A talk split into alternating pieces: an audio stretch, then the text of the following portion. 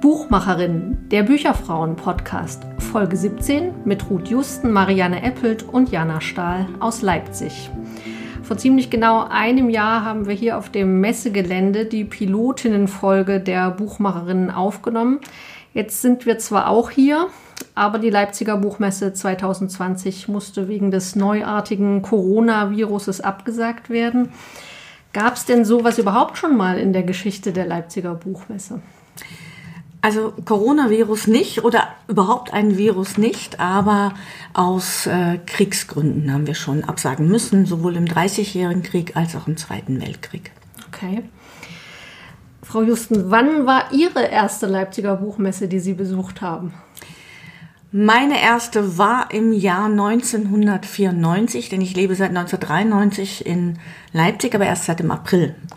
Und deshalb war der März 1994 meine erste. Und als Besucherin habe ich mir gedacht, das wäre fantastisch, wenn man mal eines Tages für so ein tolles Projekt arbeiten könnte, denn ich bin so ein durch und durch Büchermensch, mhm. wirklich von Kindheit an. Und wann ist es dann passiert? Wann haben Sie zum ersten Mal für die Leipziger Buchmesse gearbeitet und nehmen seither welche Aufgaben wahr? Ich arbeite seit 2012 für die Leipziger Buchmesse und zwar im Regelfall von Januar bis März als Unterstützerin im Presseteam. Das heißt, entweder als Co-Pressesprecherin oder Pressesprecherin, je nachdem, ja, was anfällt und wie die personelle, feste personelle Situation ist. Mhm. Uns würde interessieren, dieser Tag, an dem entschieden wurde, es war der 3. März, ähm, wie ist der abgelaufen? Ich habe gelesen, es gab äh, eine Sitzung mit dem OB der Stadt Leipzig, Herrn Jung, äh, dem Leipziger Gesundheitsamt äh, und Messeverantwortlichen, heißt das immer. Äh, da wäre natürlich die Frage, waren Sie da auch dabei? Nein. Ganz klare Antwort. Und wer war da dabei? Oder ist vielleicht nicht so wichtig, aber wie ist das abgelaufen? Also es gibt ja eine klare Aufgabenteilung und äh, eine Geschäftsführung und Herr Zille gehört ja auch zur Geschäftsführung als Direktor der Leipziger Buchmesse, aber selbstverständlich Herr Geisenberger und Herr Wohl-Wagner sind die Gesprächspartner für einen Oberbürgermeister. Und im Hintergrund ist es die Aufgabe der Kommunikation, verschiedene Dinge vorzubereiten. Also zu eruieren, zu welchen Entscheidungen könnte es kommen und wenn es so oder so oder so käme, wie müsste man das dann kommunizieren, damit es quasi in der Tasche ist, wenn Entscheidungen gefällt werden. Und so war es dann auch, dass äh, unsere Geschäftsführung eben zurückkam von dieser Sitzung und sagte so, die Entscheidung ist jetzt gefallen und die Entscheidung lautet Absage mhm. und dann machst du noch eine finale Abstimmung, denn erst in diesem Moment haben wir die exakte Argumentation gekannt. Also kannten wir die exakten Bedingungen des Gesundheitsamtes und ähm, warum das so nicht funktionieren kann. Mhm. Im Sinne, immer im Sinne der Gesundheit der Aussteller und Besucher natürlich. Mhm. Das heißt, ähm, es gab in den Tagen vorher schon verschiedene Szenarien. Wir hatten bis zum Montag Nachmittag keinerlei Auflagen. Also bis dahin konnten wir uns nur denken, dass so etwas passieren könnte. Gab ja auch schon erste Messeabsagen. Aber wir hatten keinerlei Auflagen und das heißt, es gab keinen Grund, kein, auch keine Rechtsgrundlage, die Messe abzusagen. Aber in deinem Kopf, du siehst die Streams, du siehst die einen, die sagen, oh Gott, hm, ich habe Angst, möchte eigentlich nicht kommen, aber ich werde sie auch vermissen, was machen wir denn? Und du siehst also die Gefühlslagen, aber das ist keine Situation, in der du nach Gefühl entscheiden kannst, sondern da kann, musst du wirklich auf, auf Grundlagen, auf ähm, ja, Empfehlungen, Rechtsgrundlagen warten.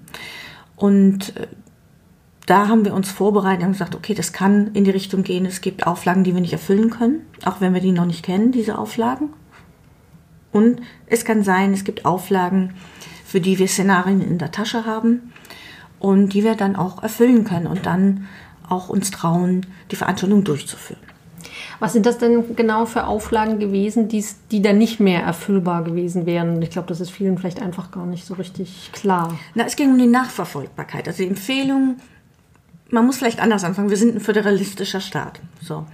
Es gab also am Freitagnachmittag eine Empfehlung von der, vom Bundesgesundheitsministerium, dass äh, bei Großveranstaltungen, Großveranstaltungen sind ab 5000 Menschen auf einem Punkt, dass es äh, für die eine Rückverfolgbarkeit geben muss. Das heißt, jeder Teilnehmer einer solchen Großveranstaltung, und bei der Buchmesse reden wir von etwa 280.000 Besuchern, rund 2500 Ausstellern sowie 3600 Mitwirkenden, also Autoren, Musikern, wie auch immer. Also knapp mit Mitarbeitern knapp 300.000 Menschen. Alle 300.000 Menschen hätten nachweisen müssen, wo sie herkommen, dass sie keinen, also dass sie nicht aus einer Krisenregion kommen, dass sie keinen Kontakt hatten mit Menschen aus einer der damal, damaligen, muss man jetzt ja schon sagen, Krisenregionen. Und das ist schlechterdings nicht möglich. Also erstens unterschreiben kann jeder alles. Zweitens, was brauchen Sie für ein Personal, um 280 oder 300.000 Menschen Papiere ausfüllen zu lassen? Also das, das ist organisatorisch nicht machbar. Also sinnvoll es ist natürlich ne, unter den Bedingungen, wie schnell der Virus sich verbreitet. Und das haben wir ja dann auch nach der Absage, also in, letzten, in der letzten Woche gesehen, äh, ist das eine sehr vernünftige und verständliche Auflage vom Gesundheitsamt. Und, äh, und das ist die, die nächste Hürde, das eben, wie gesagt, es war eine Empfehlung der, des Bundesministeriums am Freitag. Aber die Empfehlung wird ja durchdekliniert oder wird, wird ja ähm, delegiert, so, das ist das richtige Wort, delegiert runter. Landesregierung und dann die ähm, städtischen Ämter.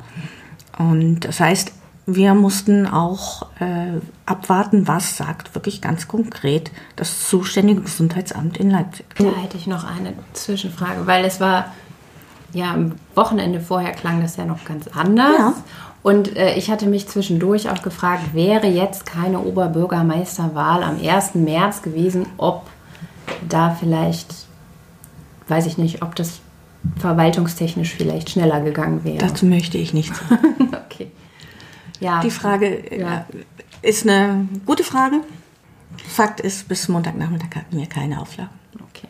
Gab es denn Aussteller, die vorher schon gesagt haben, also bevor Sie die Entscheidung getroffen haben, ähm, ich würde dieses Jahr nicht kommen? Wir hatten eine Absage aus Japan. Mhm. Und zwar ein Aussteller der Manga Comic Con.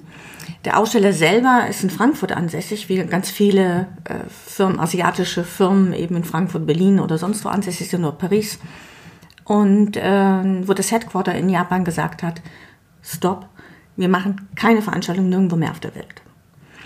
Und die hatten wir. Was wir aber hatten am Montag, das kam so zusammen, dass am Montag doch der eine oder andere Journalist, der eine oder andere Verlag angerufen hat und gesagt, du, meine Mitarbeiter, ich weiß nicht, die Kollegen, irgendwie fühlen wir uns nicht ganz wohl. Wie seht denn ihr das inzwischen? Also diese Signale kamen, aber es gab keinerlei Absagen sonst. Jetzt liegt die Absage neun Tage zurück. Äh, vielleicht der Transparenz halber, wir nehmen am 12. März auf. Heute wäre auch der erste Messetag.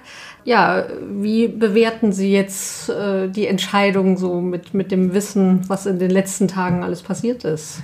Ja, goldrichtig. ich, kann das ne, ich kann das nur so auf den Punkt bringen. Es war die exakt richtige Entscheidung. Aber wie gesagt, es ist eine Entscheidung, die du als ähm, Veranstalter nicht einfach, nicht leichtfertig triffst, weil du weißt, dass da ganz viel dranhängt an ganz, also mit, die ganz viele Menschen da so betroffen sind davon.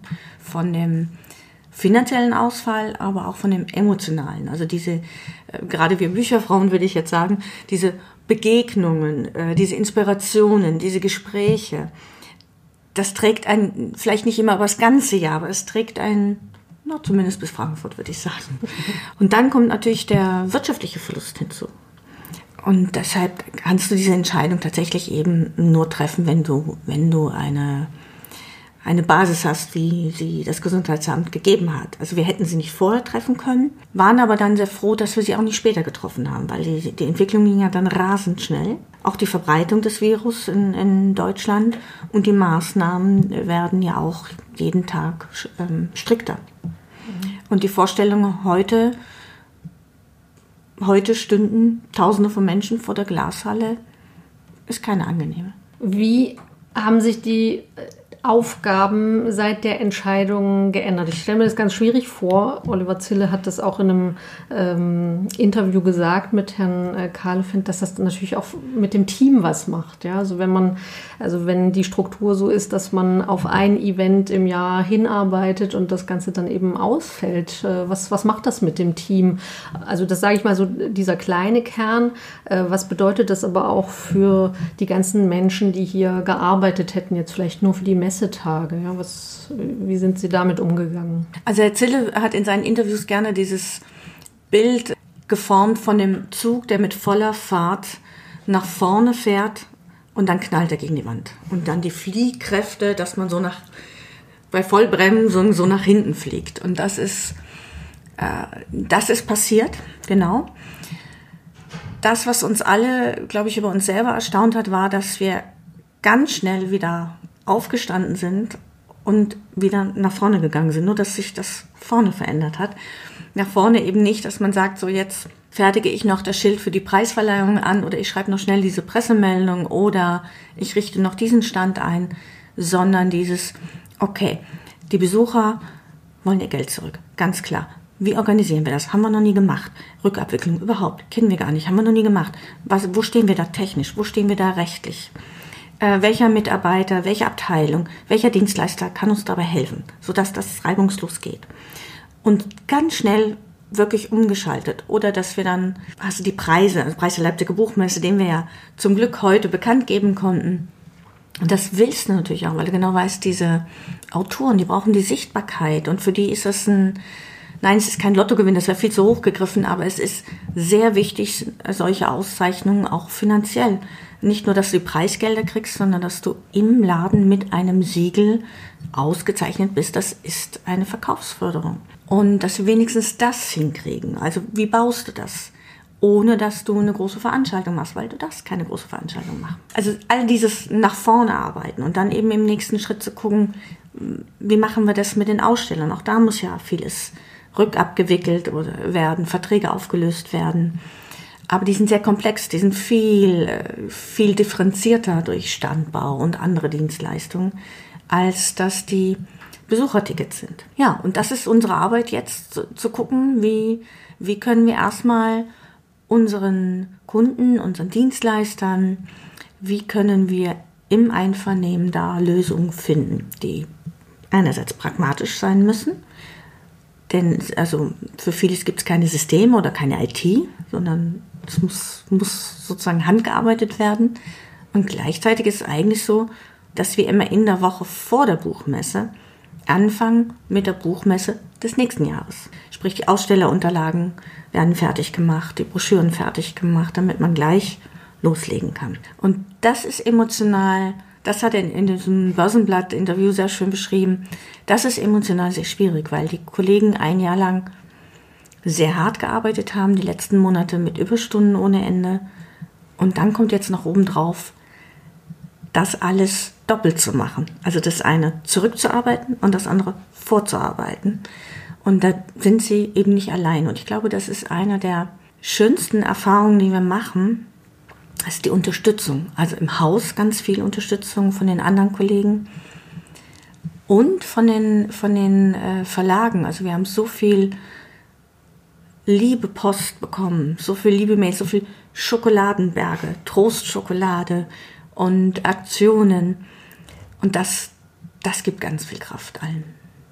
Finde ich auch ganz spannend, dass Sie äh, sagen, äh, in der Woche der Messe wird immer schon quasi schon vorgearbeitet. Das äh, hatte ich mir jetzt auch nicht so vorgestellt. Ähm, das finde ich wirklich ganz interessant. Ja, viele fragen uns, was macht ihr überhaupt das ganze Jahr? Was antworten Sie denen sonst? Arbeiten. Nein, das ist, du stampfst einfach nicht eine Veranstaltung mit Ja, 3700 Veranstaltungen plus zweieinhalbtausend Aussteller stammst du nicht aus dem Boden.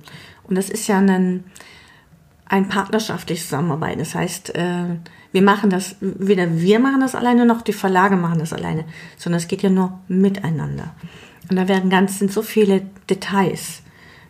Ich will den Stand diesmal anders. Ich hätte lieber einen Eckstand. Das letzte Mal war es ein Reinstand. Also fängst du an, auch über den Standbau zu reden. Da muss da verändert werden. Dann, ich habe aber diesmal zehn Autoren, die eine Bühne brauchen.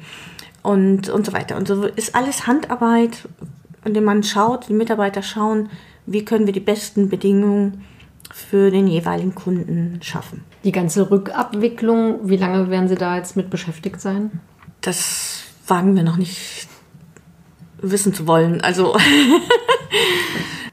ja, es ist kann sein, dass uns das noch Monate beschäftigt. Und jetzt haben Sie schon von äh, guten Reaktionen, verständnisvollen Reaktionen berichtet, aber äh, ist die Bandbreite auch noch äh, breiter gewesen, dass es auch äh, verständnislose Reaktionen gab? Wut, stehen welche vorm Tor und wollen trotzdem rein?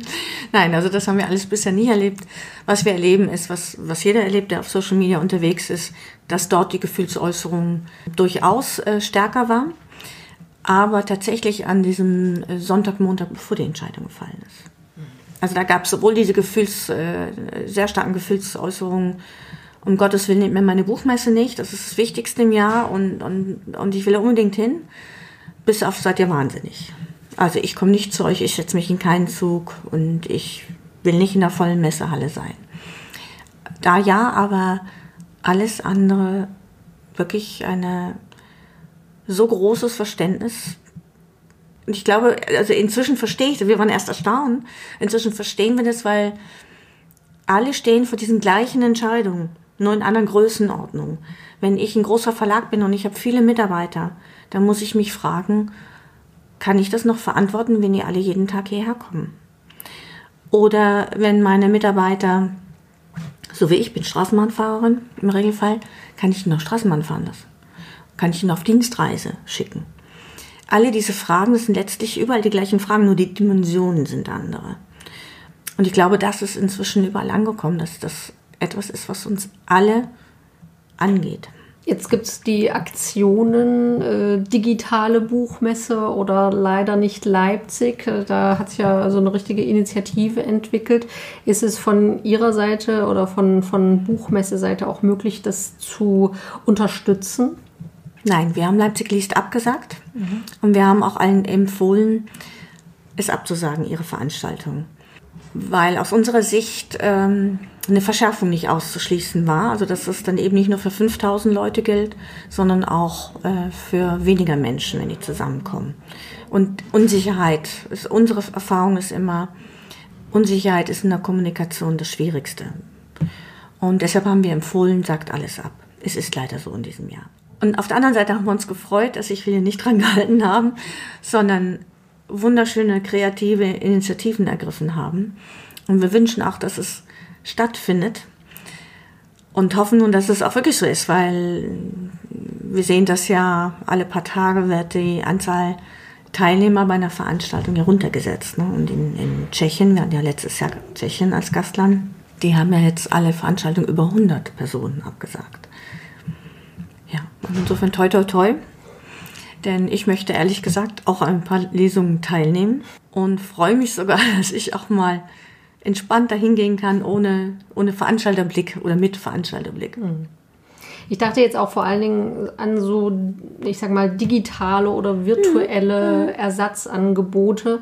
Äh, da habe ich das Gefühl, da das hat jetzt auch so einen Impuls gesetzt. Ja, ja also ja. Dass, dass die Leute da auch kreativ werden und äh, sich überlegen, was geht denn oder was kann ich auch auf anderen Wegen umsetzen. Ja, fand ich wunderbar. Also virtuelle Buchmesse bei der ARD oder das blaue Sofa, das äh, Videos aufnimmt und ins Netz stellt. Herrlich. Oder ähm, die Bundeszentrale für politische Bildung Leipzig streamt die jetzt 48 Stunden lang Interviews macht und Autoren lesen lässt. Wunderbar, wunderbar. Und sind wir uns, glaube ich, alle einig, das eine ändert nichts am anderen. Also das Digitale ist etwas Wunderbares, eine wunderbare Bereicherung. Es ersetzt niemals das Persönliche, aber es hat genauso seine Berechtigung und hat genauso auch äh, Inspiration und Impulse, nur auf andere Art. Jetzt wollen wir mal dem, äh, was heute sonst äh, Thema gewesen wäre, ähm, wahrscheinlich auch in etwa Mal gucken. Naja, es, es, hätte schon noch ein bisschen gedauert wahrscheinlich. Ja, den Einlass hätten wir eine halben Stunde. Ich hätte jetzt die Meldung geschrieben. ja, eine, eine Preisverleihung. Ähm, mhm. Ich habe vorhin ganz kurz äh, nochmal im Netz geguckt. Da habe ich tatsächlich was gelesen. Erzählen Sie doch gerne, wer äh, die Preise bekommt äh, und wo man das, kann man es denn auch nochmal nachhören? Es ist, glaube ich, beim Deutschlandfunk. Beim äh, Deutschlandfunk mhm. Kultur ist es äh, gelaufen. Das hat den folgenden Hintergrund, dass wir bei dem Preis der Leipziger Buchmesse zwei Medienpartner haben. Und der eine ist Deutschlandfunk Kultur und äh, als Radiosender können die eben senden. Und so dachten wir, haben wir wenigstens einen kleinen Resonanzraum. Also nicht den, den Resonanzraum, den man in der Glashalle hat, wo wir alle mhm. beieinander sitzen, die ganze Branche. Dafür hat man aber den großen Resonanzraum der Zuhörer, die eben deutschlandweit oder im deutschsprachigen Raum die Sendung hören. Und die Sendung ist nun mal vormittags. Mhm. Und deshalb haben wir dann gesagt, okay, klar, normalerweise vergeben wir das zwischen vier und fünf, aber in dem Fall sagen wir dann, okay, gut, dann stehen wir mal früh auf und dann machen wir das frühmorgens, genau. Und drei Jury, drei von sieben Jurymitgliedern waren zu Gast im Studio und haben die Preisträger verkündet des diesjährigen und haben auch begründet, warum mhm. diese und keine anderen den Preis gewonnen haben. Genau. Ich mache es mal so spannend, vielleicht wie im Radio okay, okay. oder wie bei uns. Erstmal die Übersetzung. das ist die Pike Biermann für, ein, für das Buch Oreo von Fran Ross aus dem äh, Englischen, aus dem amerikanischen Englischen übersetzt. Und die die äh, Bettina Hitzer für ein Buch über Krebs. Jetzt müsste ich den Titel wissen, der ist mir entfallen, aber es geht um Krebs. Tragen wir nach in den Show Gut. Und äh, Lutz Seiler in der Kategorie Belletristik mit äh, Stern 111. Die Autoren, Autoren, Übersetzerinnen waren jetzt aber nicht bei der ähm, Verkündung im Radio dabei. Im Radio ja, aber nicht im Studio. Also das okay. heißt, die Jury hat aus der Radiosendung heraus, nachdem sie es verkündet hatten, die drei hintereinander angerufen. Okay. Und auch erwischt. beim Frühstück. Und, ähm, und die einen waren wacher und die anderen weniger wach. Das ja, das war so wenigstens ein bisschen, ein bisschen diese Überraschungs, äh, das wir ja immer bei der Verleihung haben, wenn man dann alle gucken gespannt und dann sieht man, wo irgendwo, irgendwo in dieser Glashalle plötzlich einer aufsteht und die Arme nach oben reckt oder wie damals Clemens Meyer das Bierglas nach oben reckt und feiert. Und wie ist es mit dem, also ich habe ein bisschen den Überblick verloren, muss ich äh, gestehen, wie ist es mit dem Preis der europäischen Verständigung, so heißt der? Der Leipziger Buchpreis zur europäischen Verständigung. So. Ja. Das wäre da ja geben Sie uns jetzt noch mal. Ich würde sagen bis morgen. Okay, gut. Aber darf man schon verraten, wie der dann quasi vergeben wird? Ich Nein, glaube, das ist das, was wir morgen verraten. Okay. Also da steht der Preisträger ja immer fest, der wird immer ja. im Dezember verkündet und es geht dabei um die feierliche Vergabe. Das verkünden wir dann morgen, wie wir das lösen und äh, auch immer um die Rede, weil die Reden äh, sind ähm, von enormer Bedeutung und meistens auch, oder eigentlich, ich habe noch keine, keine erlebt, die es nicht war, von, von großer intellektueller Präsenz und äh, Klarheit. Das sind wichtige Botschaften.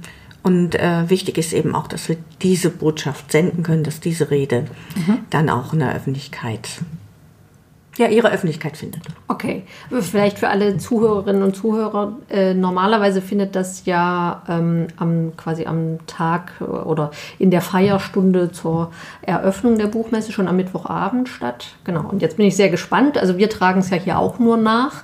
Äh, wir würden diesen Podcast äh, aller Voraussicht nach am Sonntag veröffentlichen. Und äh, dann werden wir hoffentlich schon auch verlinken können, ähm, was damit passiert ist. Ich hätte noch eine ganz andere Frage, die sich zu den auf die digitalen Buchmesse-Angebote, die mhm. Alternativen jetzt bezieht.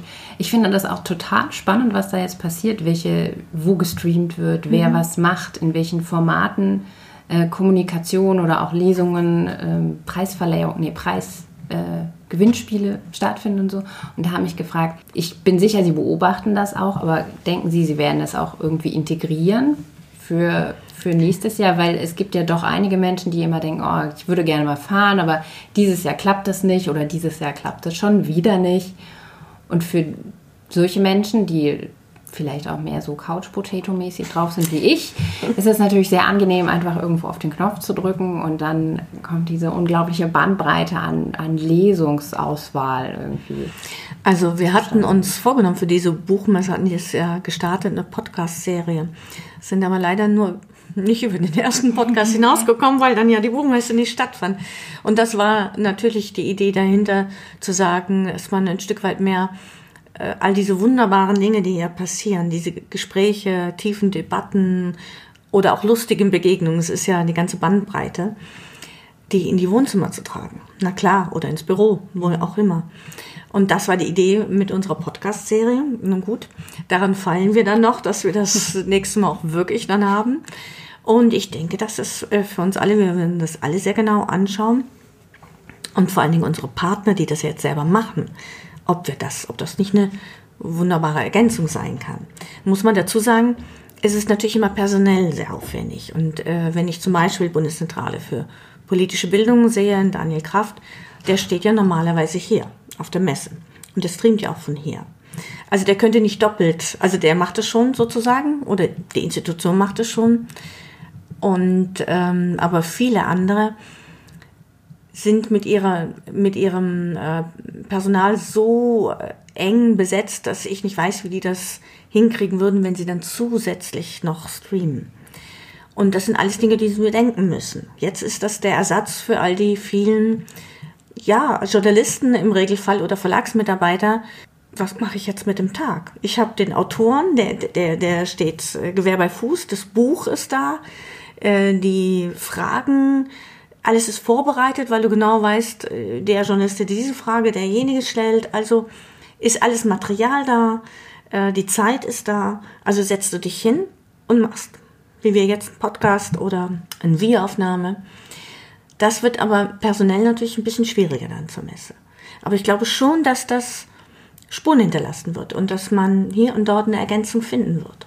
Dann sind wir mal gespannt aufs nächste Jahr. Wir auch. ich glaube, ich kann da aber auch so ein bisschen aus dem Nähkästchen plaudern, dass sich nicht immer alles so eins zu eins äh, ins, ins Virtuelle übertragen lässt. Ich meine, wir haben das natürlich auch äh, überlegt, ob das für unsere eigenen Veranstaltungen ähm, eine sinnvolle Alternative ist. Wobei sich dann auch herausgestellt hat, äh, dass Frauen, äh, die ähm, eben zum Beispiel die Podiumsdiskussion moderieren wollten, die wollten dann eben doch in Leipzig sein. Dann weiß man nicht, hat man da WLAN, ja, wie, wie, wie kann man das alles organisieren? Und ich glaube, es ist ja auch so, dass man nicht davon ausgehen kann, also den Hinweis habe ich auch bekommen, also hier auf der Messe hat man natürlich die Aufmerksamkeit, weil äh, Menschen Zeit haben, weil hier alles so gebündelt ist. Ja, das hast du auch gesagt, äh, dass, dass ja. du wusstest, du kannst hier viele treffen. Dass man davon aber wahrscheinlich nicht mehr ausgehen kann, äh, wenn jetzt alle wieder in den Verlag zurückgehen und sich da natürlich auch äh, ihren Aufgaben widmen müssen. Ja, dann haben die vielleicht nicht auch noch Zeit, äh, jetzt da mal schnell in so einen, so einen Livestream oder in irgendeine äh, Videokonferenz mit reinzugucken. Also ich glaube, das, das ist tatsächlich auch so ein Problem. Ähm, und ich glaube tatsächlich, ich werde jetzt meine Sprechstunde, die ja heute Vormittag äh, stattgefunden hätte, die werde ich äh, am Sonntag quasi äh, ins Virtuelle heben. Aber da ist es natürlich auch so, so eine Sache. Also ich glaube, da ist es schwieriger, ähm, bei einer Sprechstunde, wo es einfach noch gar kein Programm gibt, äh, die jetzt so einfach abzuhalten. Ähm, da wollten vielleicht auch Frauen kommen, die vielleicht was erzählen wollen oder mir was erzählen wollen, aber vielleicht nicht allen anderen, die da jetzt im Auditorium äh, dabei sind. Ja, also dass das nicht immer so einfach ist, äh, das so. Genau, aber das, das muss ja auch gar nicht. Also ja. Ähm, es, man kann sowieso nicht 3700 Veranstaltungen on air, also ich meine, aber dass man, wenn sich jeder überlegt, na, das ist doch so ein totales Highlight oder das ist gar kein Highlight, da kommt vielleicht gar niemand und genau deshalb möchte ich diesen Autor und dieses Buch schieben. Zu sagen, ja, diese vereinzelten Veranstaltungen, da nehme ich mir das vor, das schaffe ich auch von der Kraft her, von der Manpower her. dann ist das eine wunderbare Ergänzung. Jetzt von der äh, positiven Aufbruchstimmung ins Digitale vielleicht nochmal ja, vielleicht so eine Beobachtung oder Abschätzung, die Sie vielleicht treffen können, weil Sie so einen ganz eigenen Blick auf diese Buchbranche auch haben. Was könnte das jetzt mit der Branche machen? Ja, so ein Jahr ohne Leipziger Buchmesse. Ähm, was sehen Sie für Gefahren vielleicht? Also erstmal sehe ich, ähm, und da staune ich, ist hier ganz viel Kraft und ganz viel äh, ja, Hoffnung und, und positive Stimmung, obwohl die Buchbranche ja zum dritten Mal in Folge sozusagen einen Sondereffekt hat. Ne? Und äh, für die kleineren Verlage, da bin ich über den Optimismus sehr erstaunt, weil das ist echt äh, ein harter Schlag. Und die Reserven sind ja nicht in dem Maße da. Da mache ich mir Sorgen, keine Frage.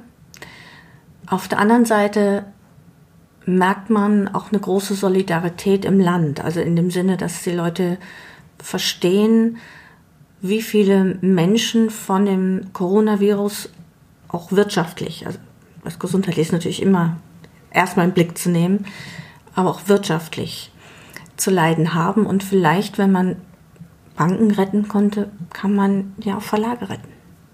Ja, da hoffen wir drauf. Ähm, wir haben ähm, wahrgenommen, dass der Kulturrat da auch sehr aktiv ist äh, und Frau Krutters ähm, Programme auflegen will, wo man noch nicht so genau weiß, äh, wie sieht das ganz konkret aus. Ähm, ist eine schwierige Sache, aber ist, glaube ich, auch einfach der Situation jetzt äh, geschuldet, äh, wo wir alle äh, gucken müssen. Ich glaube auch in allen Branchen natürlich. Glaube ich auch. Mhm. Ähm, ja, wie das weitergeht. Vielleicht noch mal ganz konkret: äh, Gab es denn hier in den Hallen schon Aufbauten? Äh? Nein, also der Aufbau hatte noch nicht begonnen. Was es gab, waren die der Vorbereitung, die Vorbereitung für den Aufbau, so nennen wir das. Das heißt, es gab in der Glashalle ein paar Traversen und ein paar Fahnen. Okay, also diese, ich sage mal, dieser Kostenpunkt, der ist jetzt erstmal weggefallen dann auch. Also dass, dass da schon äh, Kosten entstanden sind. Ja, ich habe mich gefragt, wie, wenn man, also Sie sind da ja auch so emotional involviert, ob Sie noch sagen können, so was für Sie jetzt das Allerschlimmste war.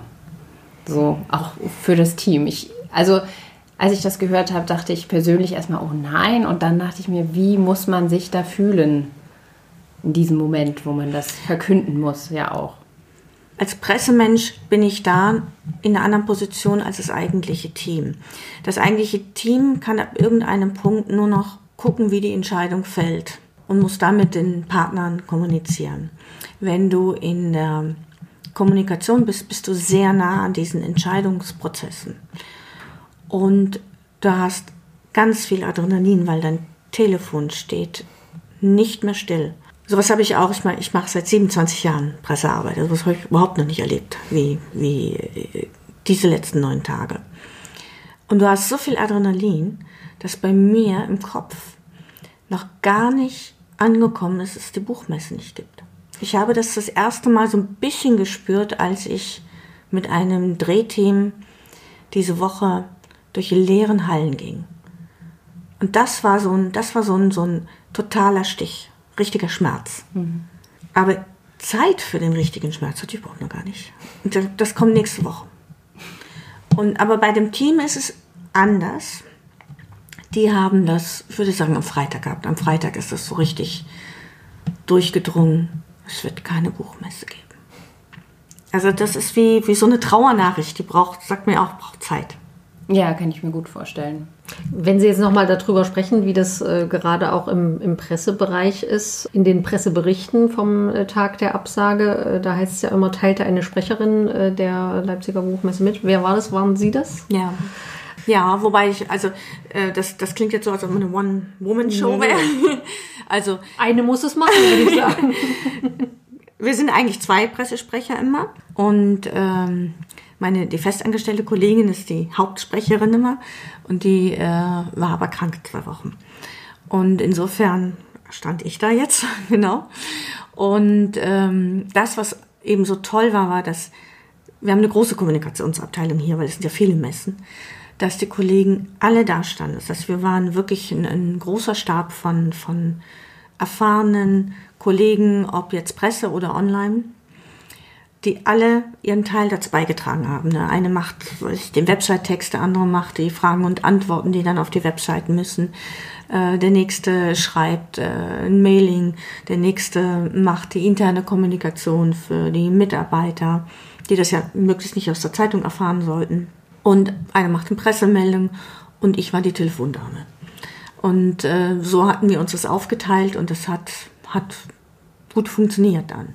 Mich interessiert, wie die Meldung äh, von der Absage äh, rausgegangen ist. Geht das erstmal als, als Pressemitteilung ja. an alle Verteiler und ab dem Zeitpunkt wissen Sie, 12 Uhr verschicken wir es und zwei Minuten später klingelt das erste Telefon. Also die Telefone klingeln weitaus vorher, weil ähm, das ist ja eine kleine Stadt, wir leben alle in Leipzig und dann, da gibt's eine Oberbürgermeistersitzung und wie ist denn das und was und ich habe gehört und wissen Sie schon was, also das Telefon klingelt schon weitaus vorher. Äh, was es sehr schwierig macht, weil du kommst... Ähm, in dem Moment, also die Fragen sind alle berechtigt, aber in dem Moment natürlich nicht dazu, die Informationen zu schreiben und rauszuschicken, wenn du sagst, wir sind da dran, wir sind da dran, wir sind da dran. So.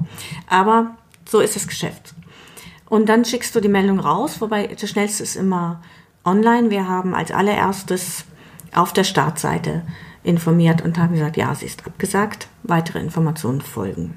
Twitter und dann die Pressemeldung. Und dann kommen die Rückfragen, weil äh, jedes Medium, und das ist ja auch verständlich, will seine eigene Geschichte machen und will nicht nur einfach String Copy eine Pressemeldung kopieren. Und äh, insofern kommen da die ganzen Nachfragen und natürlich die Fragen äh, nach Interviews mit äh, Herrn Zille als äh, Direktor der Leipziger Buchmesse, was ja auch äh, Journalismus ausmacht, dass man guckt, dass man wirklich auch persönliche Statements und nicht nur die, das eine Statement, das jetzt alle 5000 Journalisten, die in unserem Verteiler sind, bekommen haben. Und, ähm, und dann muss man halt koordinieren. Also, und da äh, bewundernswert, wie Herr Zille wirklich, äh, den das ja auch emotional sehr trifft.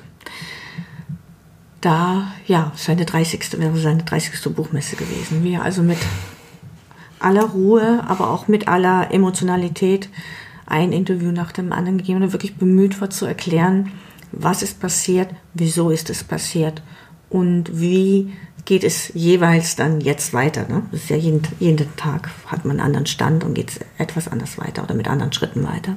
Jetzt haben Sie sich für morgen ja schon äh, was äh, vorgenommen zum nee. Verkünden. Ach so, ja. Hm. Äh, Gibt es für jeden Tag noch so ein, bis Sonntag noch so ein kleines Schmankerl? Nein. Tatsächlich ist das ähm, Büro Samstag, Sonntag nicht besetzt. Mhm. Also die Messe ist abgesagt. Und dann gibt es auch mal richtig ein Wochenende. Dann gibt es mal ein richtiges Wochenende, also toi toi toi. Und oh, was wir am Montag machen, das sehen wir dann. Ja, ich würde auf jeden Fall wünschen, ganz viel Erholung jetzt nach diesen enorm stressigen Tagen. Uns war es einfach äh, wichtig, äh, natürlich auch äh, eine Frau hörbar zu machen, auch auf dieses äh, aktuelle Thema, auch auf dieses aktuelle Branchenthema natürlich einzugehen. Mhm. Am liebsten würde ich mich mit Ihnen äh, gleich fürs nächste Jahr verabreden, um dann nochmal zu hören, wie war es danach. Ja. Können wir gerne machen. Super. machen wir gleich was aus und dann äh, freue ich mich. Danke für Ihre Zeit. Danke für Ihre Zeit. Vielen Dank. Wenn ihr uns nach dieser Podcast-Folge schreiben wollt, dann tut dies gerne per E-Mail an podcast.bücherfrauen.de. Ihr erreicht uns aber natürlich auch auf Twitter, at Bücherfrauen mit UE, ebenso auf Facebook. Vielen Dank fürs Zuhören und bis bald zur nächsten Folge Buchmacherin, dem Bücherfrauen-Podcast.